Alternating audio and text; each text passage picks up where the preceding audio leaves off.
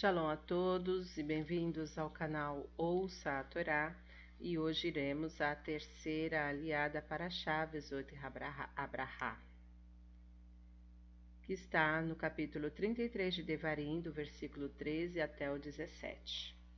Para o Hatá Adonai, Eloheinu Meler Haolam, Asher Bahar Banu Mikol Ramin, Venatan Lanu, Et Torato, Para o Hatá Adonai, Noten HaTorá. Amém.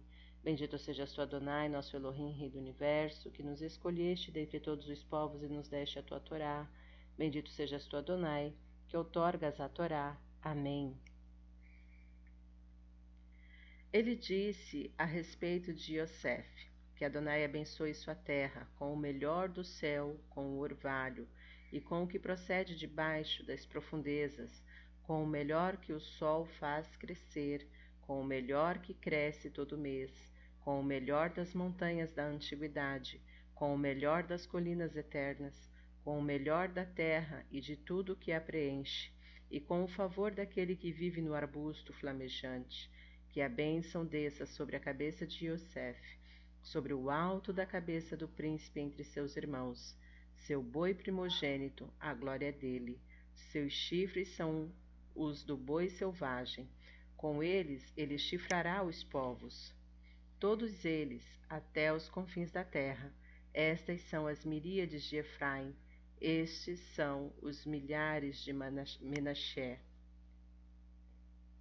Amém.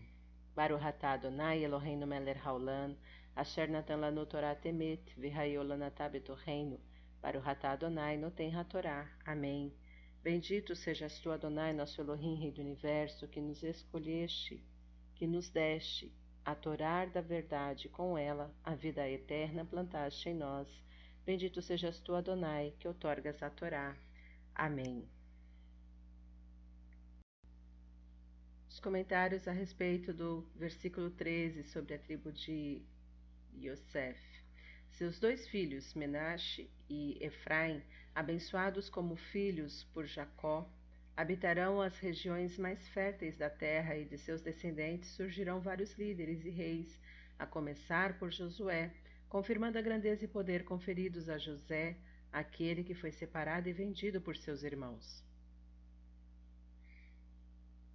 Shalom a todos.